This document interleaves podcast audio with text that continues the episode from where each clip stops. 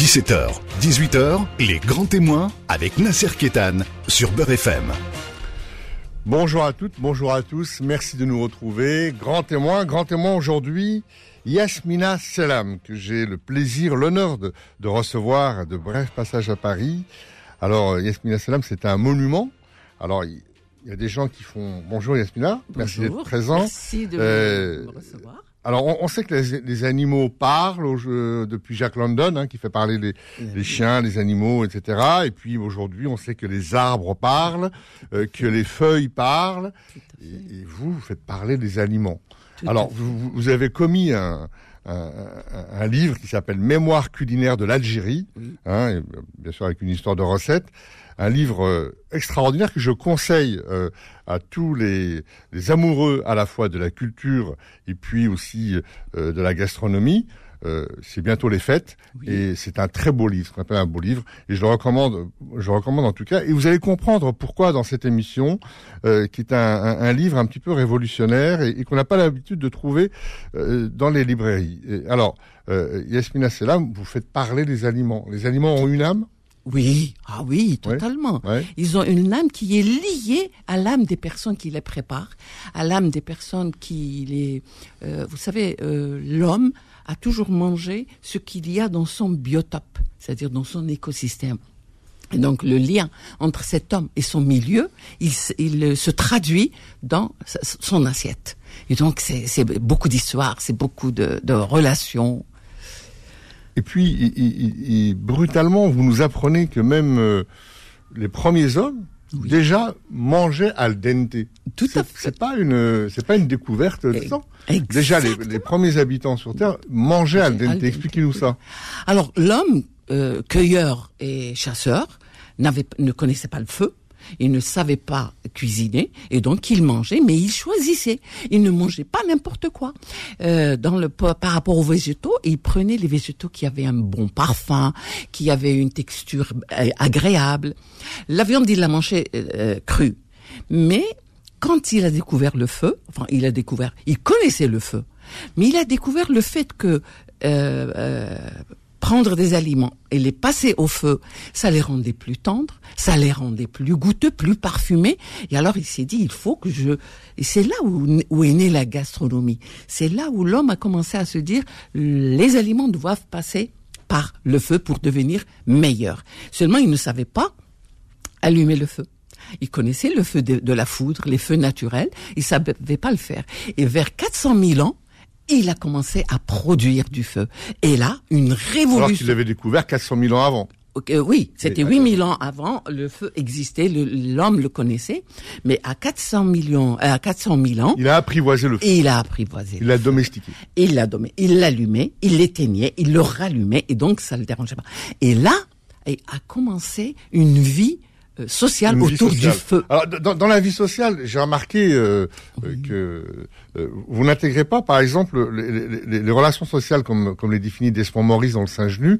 Euh, dans, dans, dans, la relation sociale de l'alimentation, il y a aussi une relation sociale de séduction. Et vous ne parlez pas de la séduction dans votre livre, c'est volontaire ou c'est sur le tome 2 euh, Peut-être pas. Euh, j'en ai pas parlé parce que là, moi, je suis cuisinière, donc je vois le on sait, on sait que on sait que l'alimentation, la gastronomie, c'est un élément de séduction. De séduction, exactement. Hein Mais je n'en parlez pas dans votre livre. Je n'en parle pas parce que je sais pas. Peut-être que je me suis censurée moi-même parce que le, ce livre, il est surtout dédié aux Algériens, aux étudiants qui veulent euh, se spécialiser dans l'histoire de l'alimentation mondiale et surtout l'histoire de l'alimentation algérienne. Et donc, je me dis, je leur donne un document académique, donc loin de la culture et du fruit. Oui, mais on, quand même, on, parlait du sucre, etc. Et on sait que les aliments sucrés sont, intègrent aussi un, un, un, disons, ce qu'on appelle la jouissance. Oui. Euh, c'est la compensation, c'est la récompense. et, ça, vous n'en parlez pas beaucoup, mais on y reviendra. Donc, un livre extraordinaire, Mémoire culinaire de l'Algérie, un voyage à travers les temps, et les recettes que vous que vous donnez à la fin, on en parlera tout à l'heure. On parlera du couscous, on parlera euh, de d'autres d'autres plats, bien sûr. Euh, et vous pénétrer euh, dans, dans l'histoire de l'alimentation, dans l'histoire de l'Algérie, et, et, pour vous, euh, l'histoire d'un pays, de l'Algérie en particulier, puisque c'est de l'Algérie dont vous parlez, peut se décliner à travers son alimentation? Complètement. Parce que j'ai trouvé des recettes dans des livres qui décrivaient des guerres. J'ai trouvé des recettes dans des livres de poèmes. Et donc, dans toute notre vie, dans l'éventail de, des, des éléments de notre vie, l'alimentation est là. Euh, on, on, on, on règle ses problèmes de guerre autour d'une table, autour d'un repas. On s'entend sur euh, les négociations se font toujours autour, autour, du calumet de la paix aussi. Hein. Les Indiens, c'était autour d'un Ben, autour d'un oui. d'un calumet. Mais dans l'Orient, c'est toujours l'alimentation. Et nous, nous sommes apparentés à l'Orient. L'Algérie, c'est euh, quand on voit des gâteaux euh, algériens, on dit les gâteaux orientaux, même si nous sommes l'Occident Et musulman. puis vous nous parlerez aussi comment on, on passe de l'alimentation euh, couchée, euh, position Oui, couchée à position à debout. Hein, les Romains qui découvrent Romains ça. qui- vous qui nous parlerez aussi dans cette émission. Euh, Yasmina Selam, il y a quelque chose que je ne sais pas comment vous y êtes pris.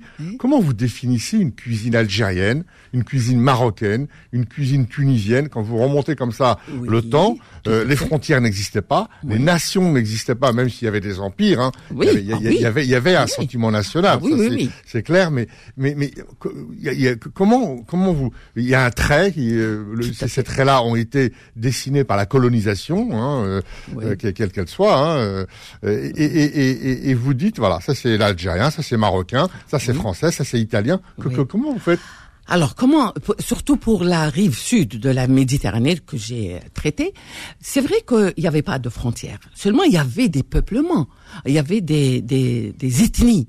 Et ces ethnies sont là, elles mangeaient de la même façon, elles avaient les mêmes habitudes alimentaires. Et puis le- le- l'Afrique du Nord, elle a subi beaucoup de va-et-vient et de culture, de colonisation, à commencer par les Phéniciens jusqu'aux Français. Mais justement, je, Oui. je vous arrête là, c'est extrêmement intéressant ce que vous dites parce que euh, vous allez un peu à l'encontre de l'idée reçue qui dit qui peut par exemple, on parle souvent de la cuisine algérienne qui est qui s'est fait par strate, par succession. Tout à fait. Et vous dites c'est le résultat, euh, de- de- disons, de choses, de sédiments, de d'aliments qui sont venus.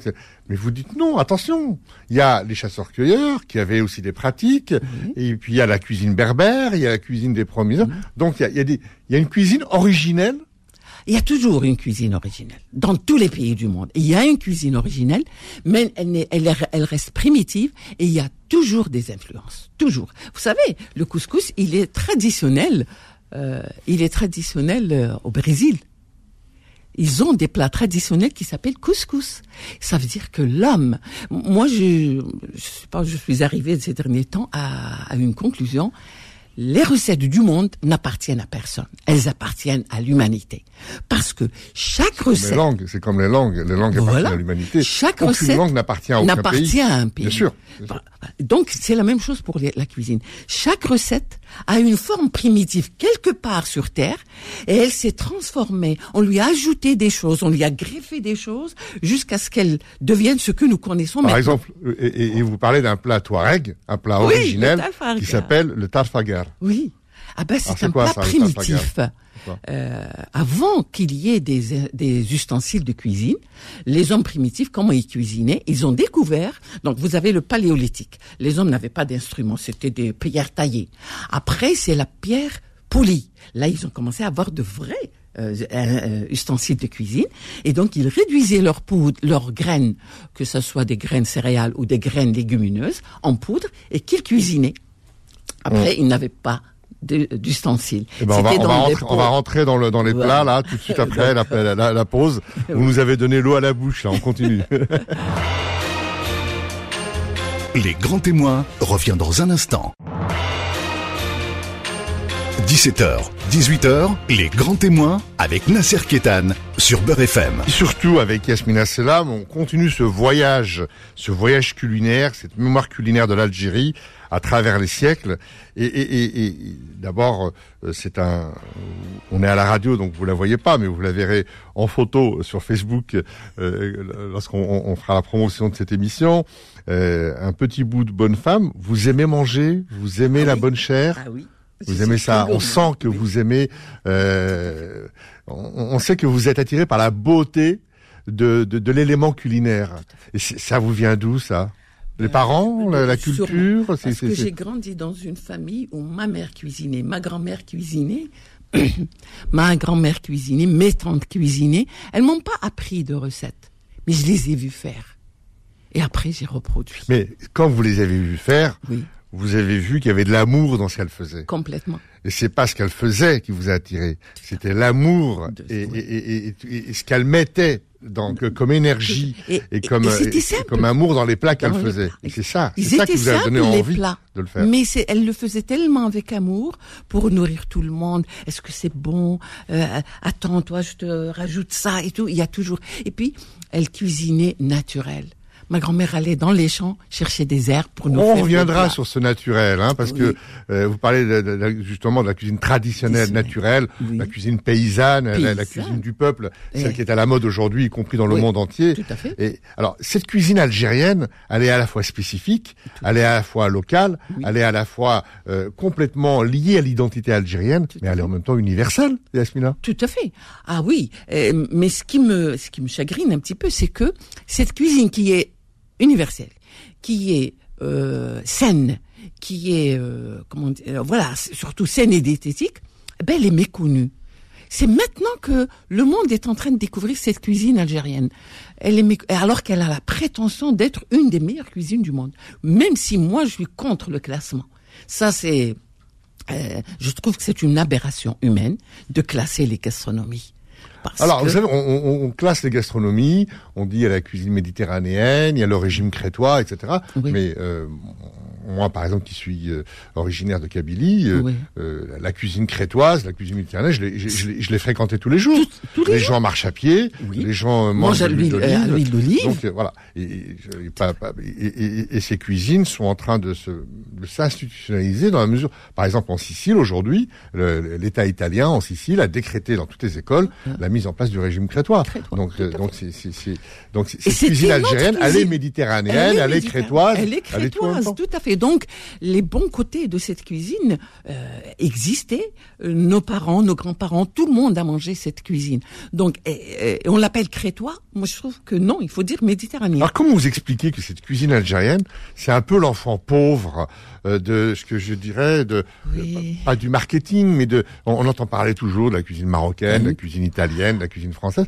Et, là, et on a l'impression que la cuisine algérienne, elle s'excuse. Excusez-moi d'exister. D'exister. Euh, vous savez là, euh, dans tel arrondissement euh, d'Alger ou de Paris, vous avez trouvé un restaurant. On a l'impression, pourquoi c'est un peu, entre guillemets, je dirais, l'enfant pauvre, Pauvre. je dirais, de, de, de- du monde culinaire. Tout à fait. Je vais vous le dire. Moi, je, euh, c'est ma constatation personnelle, c'est que l'Algérien lui-même n'est pas convaincu de la cuisine. Il, il mange la cuisine de sa maman, il trouve que c'est la meilleure au monde, mais s'il doit ouvrir un restaurant, eh ben il ferait pas de la cuisine algérienne.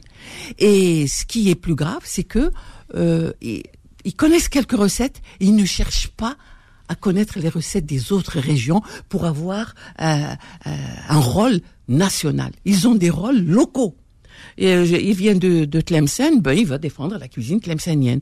L'autre vient de Constantine, il va défendre la cuisine constantinoise. Vous lui parlez de la cuisine d'une autre région, ben, il la connaît pas. Donc, je trouve que l'erreur est dans l'Algérien lui-même. Il n'est pas là pour défendre une cuisine nationale et il ne la connaît même pas. Il connaît celle de sa mère, de sa région et de son village. Donc, euh, il faut pas en vouloir au monde, il faut s'en vouloir à soi-même. Et c'est vrai que long- longtemps, euh, en Algérie comme ailleurs d'ailleurs, Oui. on a mis de côté un peu ces cuisines que vous dont vous parlez tout à l'heure, ces cuisines traditionnelles. Traditionnelles. C'était, euh, c'est- c'était pas bien de manger ça. Euh, Oui. euh, je, je pense au plat euh, du pauvre qu'on Oui, appelle complètement. euh, tétuko de babine ou Oui, le, le, oui, le pain, le pain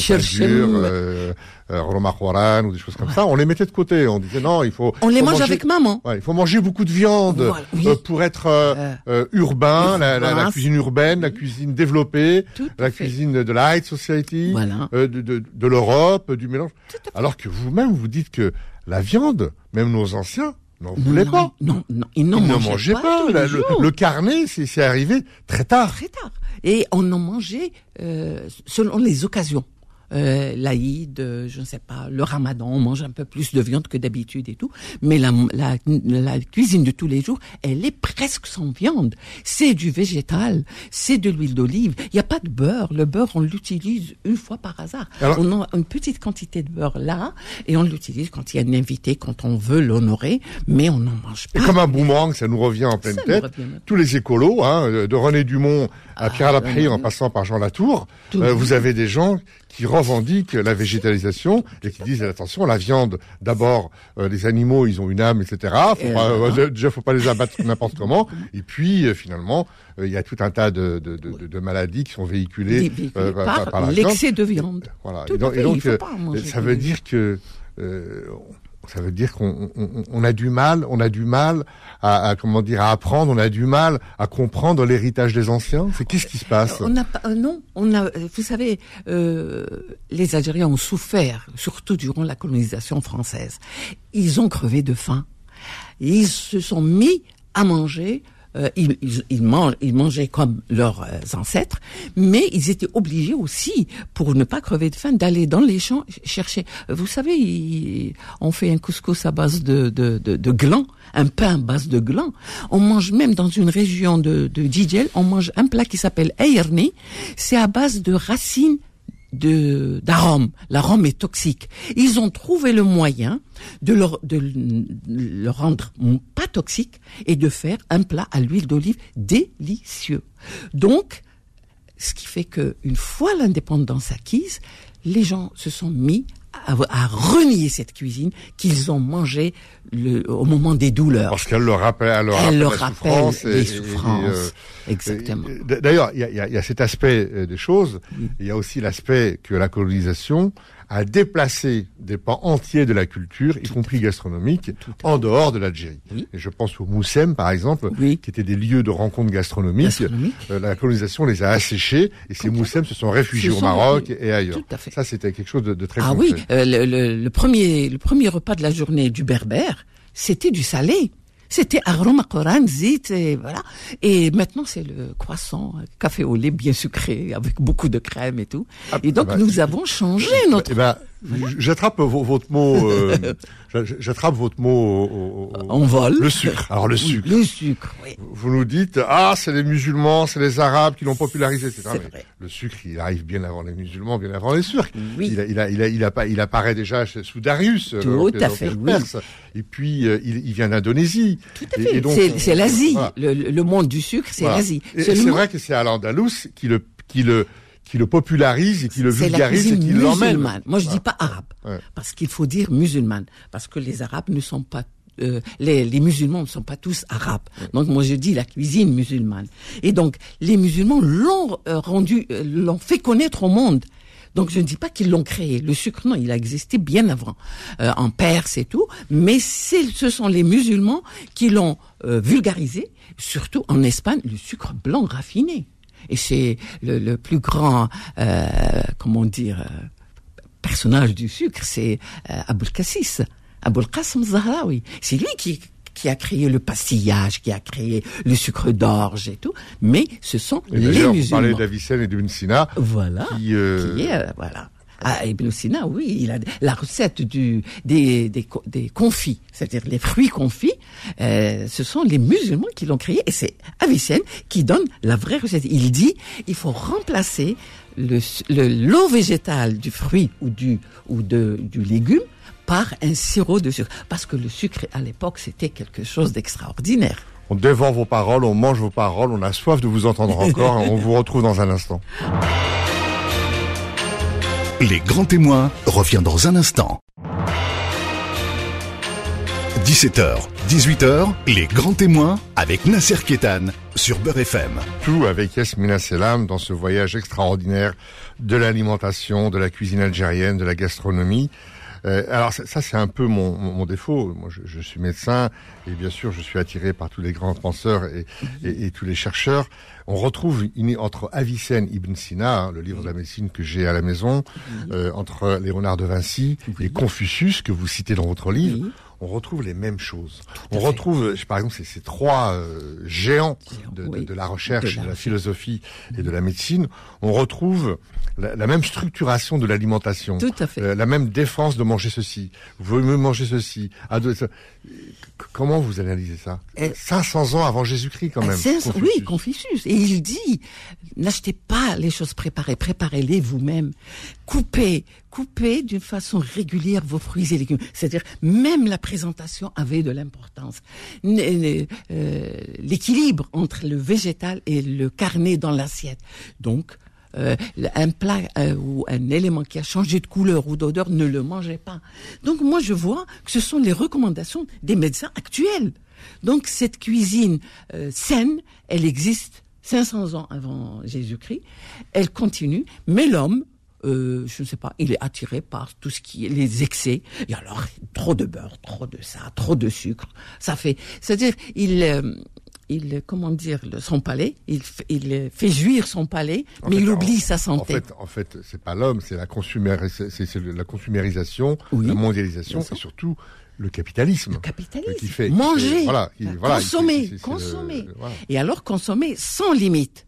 Alors que non, l'homme devait, doit, c'est quelqu'un qui réfléchit, il doit consommer avec, euh, euh, il, il doit se, euh, se restreindre aux choses qui, qui sont bonnes pour sa santé. On n'a pas besoin de manger ces quantités de sucre, ces quantités. Mais c'est, c'est fou comment est l'alimentation, le fast-food maintenant. Il est en train de tuer. Mais ce qui me fait plaisir, moi, c'est que en Algérie, nous avons des niches où la gastronomie traditionnelle est, est préservée. Est encore préservée. Ces niches sont les mariages, les, les naissances, le mois de Ramadan.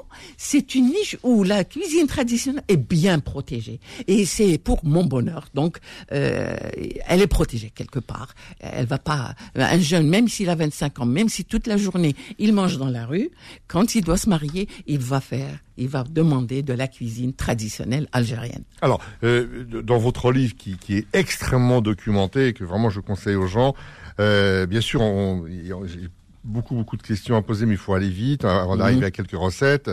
Euh, vous avez, vous êtes bien sûr documenté et, et- et vous avez euh, dans votre livre quelques éléments de littérature gastronomique. Mhm. Vous nous parlez à deux trois reprises des tablettes de Yalé, Oui. des tablettes babyloniennes. Vous pouvez nous Babyloniennes. parler un peu de ça? Alors, les tablettes euh, de Yal, ce sont des tablettes en argile euh, avec une écriture cunéiforme, l'écriture donc euh, babylonienne. Et euh, c'est Jean Bottero qui a traduit ces, ces tablettes.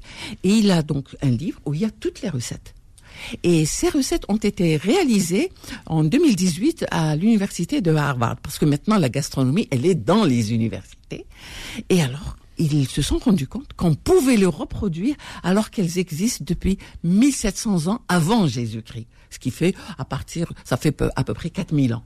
Et donc, ils ont pu les, à quelques éléments près, ils ont pu les réaliser sans, aucun problème. Seulement, Jean Bot- Bottero, euh, moi je suis pas d'accord sur certains aspects de sa réflexion. Le- C'est le fait qu'ils disent que peut-être le couscous est babylonien. Et il, cite une, préparation et il dit c'est fait avec des petits. Le couscous n'est pas une pâte. Le couscous est un grain de semoule. Donc pour moi non. De toute façon, si il avait été créé à Babylone, pourquoi il n'existe pas tout le long du chemin qui le mène vers l'Afrique du Nord? Il n'existe nulle part. C'est tout d'un coup, il est là, en Numidie, le couscous, et donc je me dis... En tout cas, aujourd'hui, les Orientaux, les Moyen-Orientaux ont réglé le problème parce que quand ils parlent du couscous, ils disent al maghribi Al Donc là, c'est clair. C'est donc moi, ça vient de chez nous. Oui. Alors, un, un peu de chauvinisme. euh, Il le faut, parce ouais, qu'on oui. est algérien quand même. Oui. Euh, vous parlez d'apoulé. On peut pas ne, Ah. pas ne pas parler d'apoulé. Le, le euh, Amazir, le berbère, le premier romancier de, de l'humanité, qui a décrit les banquets de Rome et de Carthage. Parlez-nous C'est- d'Apulé. euh, à, à Apulé. Euh, je veux le revendiquer un petit peu.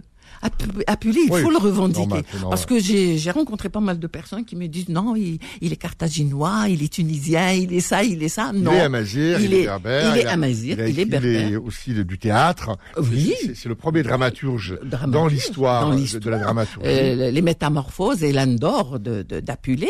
Et son nom en amazir, c'est Afoulay. Donc il est de chez nous. Hein. Il est de chez il est né à Mdaouresh, il est de chez nous. Et donc lui, on n'a pas trouvé de recettes. Il paraît qu'il a écrit des recettes, mais on n'en a pas trouvé. Mais il a toujours décrit ses banquets et ses rituels de table. Donc c'est à Fouley. Et, euh, et puis on, en- on en a, on en a d'autres qui ont parlé de, qui ont parlé de recettes algériennes comme Apicius, par exemple le poulet à la numide. Euh, Le poulet à la numide, moi je le revendique un petit peu, même s'il est dans le livre d'Apicius, mais il est, il s'appelle le poulet à la numide. Et on sait que euh, Apicius, pour se régénérer sa, sa, sa- son inspiration, eh ben, il venait en Numidie et alors il a des plats à base de dattes, à base de pr- produits euh, du terroir numide. Et donc, je ne sais pas, curieusement, il ne parle pas du couscous. Et je me dis, s'il ne parle pas du couscous, comme c'est une sommité, c'est un notable, donc il n'a pas dû fréquenter les tables paysannes et que le couscous devait être un plat paysan. Alors, Donc, euh, euh, alors il y a quelques recettes, bien sûr, on va pas toutes les faire, mais Oui. euh, moi j'ai découvert votre livre que la harira c'était algérien. Ben oui. Alors que Parce pour moi que la ça harira nous- c'était marocain. Eh ben non, pas du tout. Justement, vous savez, le choix des recettes que j'ai mises dans le Marocain livre, avec une frontière, c'est toujours ça. Fait, On ouais. revient au début de l'émission, c'est- marocain et c'est algérien. Oui. Harira, toute ça veut dire soyeux, vous dites. soyeux. Et, et ça nous vient d'Arabie. Les, les, les bédouins du Hijaz mangeaient la harira parce qu'elle est soyeuse. Et donc même le nom, on, l'a pas créé chez nous. épaisses et Voilà, qu'elle cale épaisse. l'estomac et qu'elle arrête la faim. épaisse. Et donc le mot euh, harira n'est ni marocain ni algérien. Il vient du, de l'arabe, de la euh, presqu'île arabe. Et puis l'Afrique du Nord, Voilà. l'emploi, comme, comme d'autres régions du Comme monde. d'autres d'autres régions. Maintenant, il n'existe plus chez eux ce, ce terme, ce, ce vocable n'existe plus là-bas, mais il existe en Afrique du Nord. On dit harira. Alors, parlez-nous aussi de la date fourrée. Euh, Oui. La date fourrée, euh, pourquoi c'est une spécificité algérienne on- a toujours On termine sur la date sur la date. On a toujours eu de la date fourrée dans nos euh, mariages, dans, dans nos fêtes, mais on pensait qu'on les avait créés. Et en fait, peut-être qu'on les a créés, peut-être que c'est Apicius qui les a créés, mais dans le livre d'Apicius, les dates fourrées existent. Elles sont presque faites de la même façon, sauf que lui, il met pas de sucre, il met du miel et du poivre noir. Yasmina, c'est la mémoire culinaire de l'Algérie. Je vous le conseille notamment pour les fêtes. Euh, c'est un livre qu'on dévore. Euh, c'est un livre plein de recettes. Vous découvrirez la mémoire culinaire de l'Algérie et en plus une très grande modestie parce que dans ce livre, vous donnez des éléments d'information, vous donnez des choses, mais vous dites attention, euh, c'est peut-être pas ça, etc., etc. Vous, vous laissez le lecteur euh, faire son propre jugement et surtout découvrir de magnifiques images. On voit les images, on voit les recettes. Euh, merci Yasmina Sella, merci infiniment d'être passé Merci nous voir. de m'avoir Et à très bientôt, j'espère. Merci. Retrouvez les grands témoins tous les dimanches de 17h à 18h et en podcast sur beurrefm.net et l'appli Beurre FM.